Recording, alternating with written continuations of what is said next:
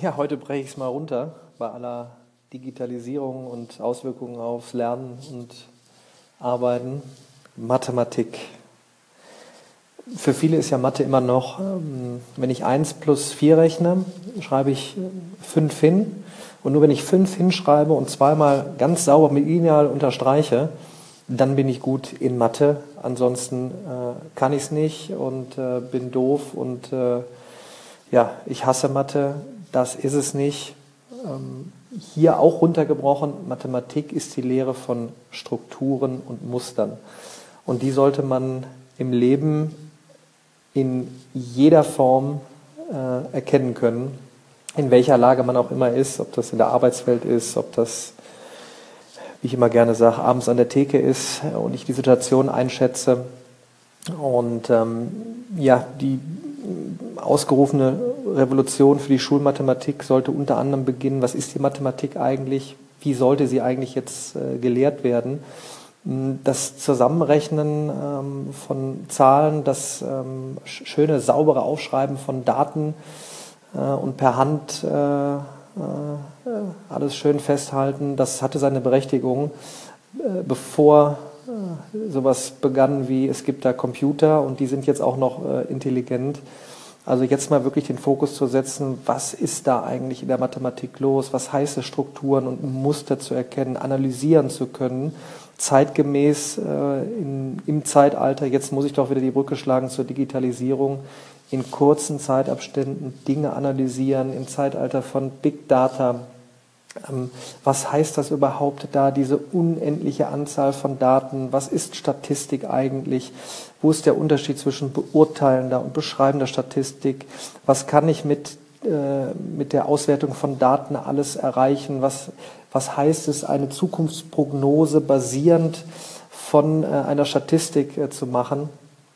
Und äh, man kann das Ganze tatsächlich auch charmant verpacken und nicht nur stur durch äh, Paket rechnen.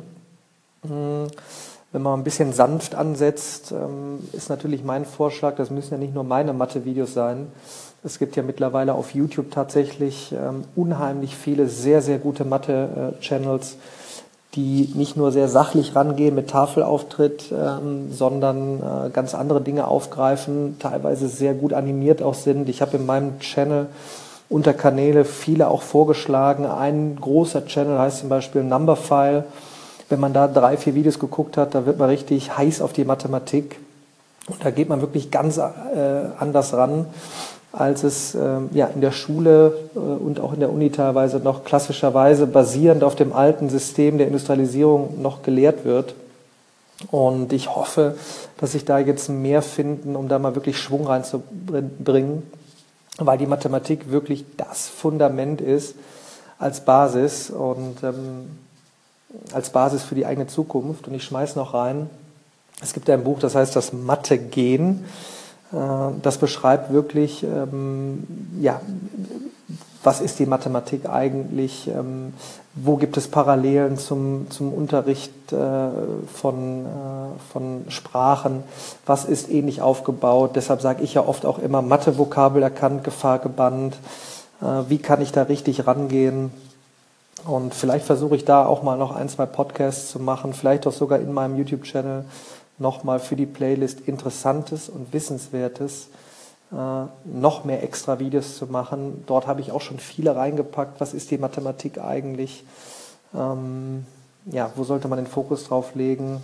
Ich schmeiße es jetzt einfach mal hier in die Runde, schau mal, wen ich hier erreiche und gebe natürlich mein Bestes, äh, die Mathematik nicht nur cool zu machen, weil ich den Schmerz löse, sodass Schüler und Studenten durch Prüfungen kommen, sondern damit man wirklich versteht, ähm, welchen Mehrwert die Mathematik hat ja, und welche Schönheit eigentlich dahinter steckt ja, und was sie eigentlich äh, jedem äh, fürs Leben bringt.